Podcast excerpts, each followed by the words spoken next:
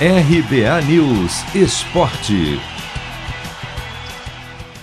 Mais tranquilo depois de quebrar um jejum de sete partidas sem vitória no domingo contra o Inter. Palmeiras volta a campo nesta quarta pelo Brasileirão. A partida das sete da noite no horário de Brasília, no Castelão contra o Ceará, atrasada da rodada 19, será a única da noite pelo Nacional. Ou seja, boa chance para o time tentar diminuir a desvantagem em relação ao líder Atlético Mineiro, hoje em 13 pontos, e ainda ultrapassar o Fortaleza e pular do quarto para o terceiro lugar. O atacante Wesley, que volta de suspensão, pode ser uma das novidades do time, cuja escalação deve ser definida após conversa com os profissionais que cuidam da preparação física, para que atletas que estejam muito desgastados sejam talvez poupados.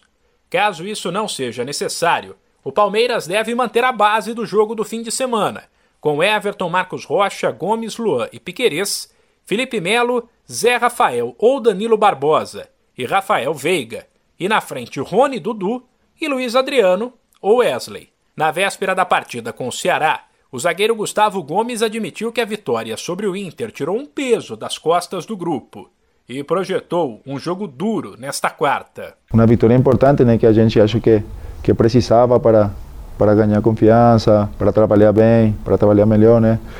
É, o ambiente muda também e, e porque veníamos trabalhando, né, para trabalhamos sempre para ganhar. Amanhã tem um jogo um jogo importante que que a gente precisa também de de estar focado, ligado todo o tempo para para tratar de conseguir mais uma vitória. É um jogo difícil, né, por o campo, o clima também, por tudo. O, um time que está acostumado a jogar eh, nesse ambiente, nesse estádio, nessa, nesse, nesse campo.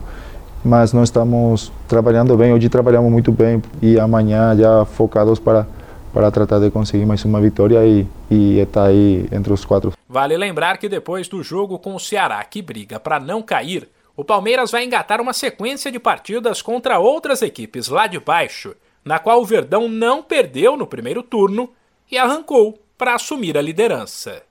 De São Paulo, Humberto Ferretti.